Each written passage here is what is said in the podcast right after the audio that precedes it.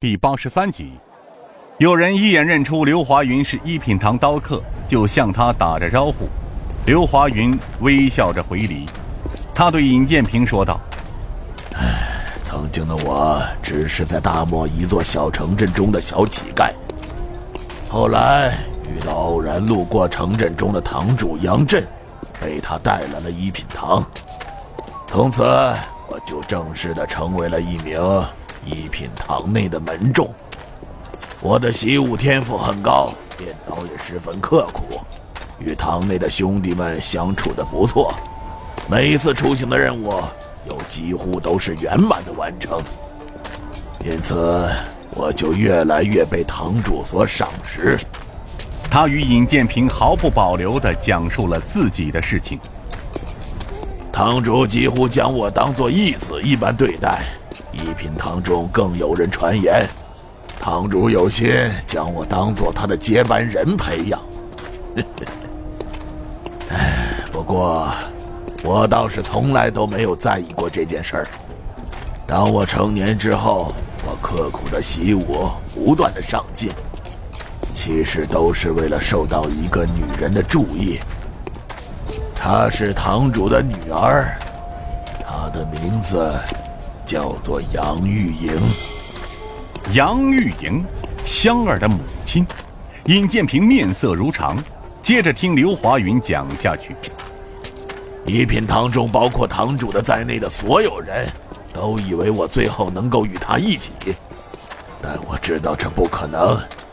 我从来就没有隐藏过自己对他的感情。唉，可惜的是。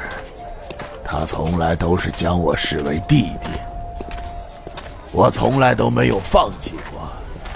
我相信早晚有一天他会明白，所以在这一天到来之前，我都会默默的保护着他。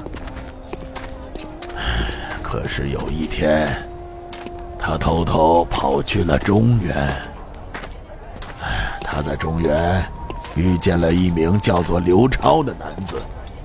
那个男子是中原四老怪之一刘奇峰的儿子，他不顾堂主的反对，与其结了婚。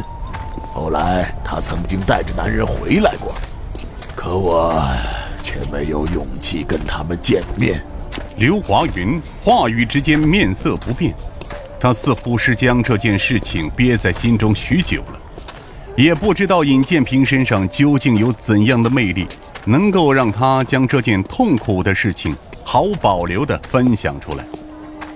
尹建平冷漠地说道：“我问你，是有关圣泉的事情。”刘华云微微一笑：“ 别急，马上我就说到了。在那之后，我从来就没有再见到过他。后来有一天，堂主独自将我叫了过去。”堂主告诉我，他死了。死了。尹建平停下脚步，目光愕然的看向刘华云。你说，杨玉莹死了？你知道他？我有个朋友认识。尹建平很快冷静下来，他心中想到了香儿。刘老前辈与香儿大概是不知道这件事情。若是香儿知道了这件事情，她该有多么伤心！死了，他的尸体就在一品堂内，是我把他的尸体抱回来的。刘超呢？我不知道，我就只见到了杨玉莹的尸体。杨玉莹死了，刘超却是失去了踪迹。莫非刘超还活着？不。刘超若是活着的话，他不会放着自己妻子的尸体不管。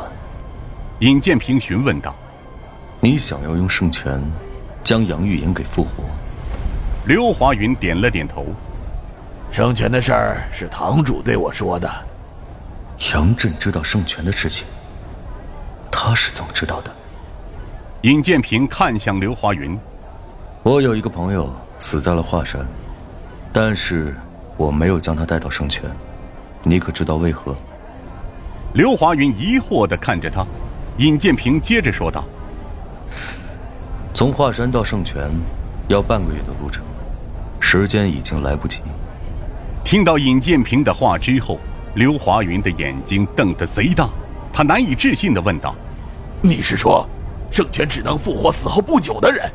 尽管尹建平可怜刘华云，却还是点了点头。这样的事实意味着刘华云那么多年做的努力几乎白费。刘华云呆愣在原地许久，突然，他不顾一切的大怒道：“不可能，不可能！你在骗我，尹建平，你一定在骗我！”刘华云将腰间的刀抽了出来，直接朝着尹建平的身上砍去。尹建平冷漠地抽出丁修明的短剑，将这一刀挡了下来。忽然间，整个城镇中的百姓变换了脸色。他们纷纷从自己身旁的各种各样的杂物中抽出刀剑，一瞬间，数十名刀客朝着尹建平的方向冲了过来。尹建平弹开刘华云的刀之后，跳上房顶，看着身下密密麻麻的人群，他依旧没有改变自己的脸色。这事实上，尹建平早就感觉到身边这群人都有着不小的功力。根本没有将他们当做普通老百姓看待。尹建平用剑指着刘华云，淡淡的说道：“哼，刘华云，不，或许我应该叫你刘超才对。”刘华云冷笑道：“哼，你是怎么发现的？”尹建平答道：“哼。”虽然你将刘华云的故事讲得如此的真实，但还是有一个明显的漏洞。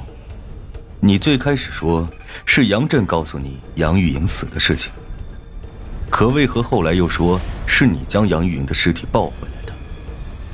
若是你后面说的话是真的，杨玉莹死的事情，应该是你告诉杨震才对。为何你会知道杨玉莹死的位置？那只有一种可能。那就是她死的时候，你就在她身边。刘华云脸色阴沉，就因为这一条？当然不是。真正让我确认你身份的原因，是因为你刚刚所展现出来的真气。你修炼的是刘奇峰老前辈的功法，天下能够修炼前辈功法的，除了香儿，就只有你这个儿子了吧？刘华云沉默了片刻，忽然间。一只手在他背后扶住了他的肩膀，到此为止吧，儿子。刘华云收回了刀，在他身后站着的正是刘奇峰。平儿，你也下来吧。刘奇峰淡淡的说道。尹建平从屋檐上跳下来，弯腰拱手拜见刘奇峰。众人散去，刘奇峰在回一品堂的途中。将当年的事情一一告诉了尹建平。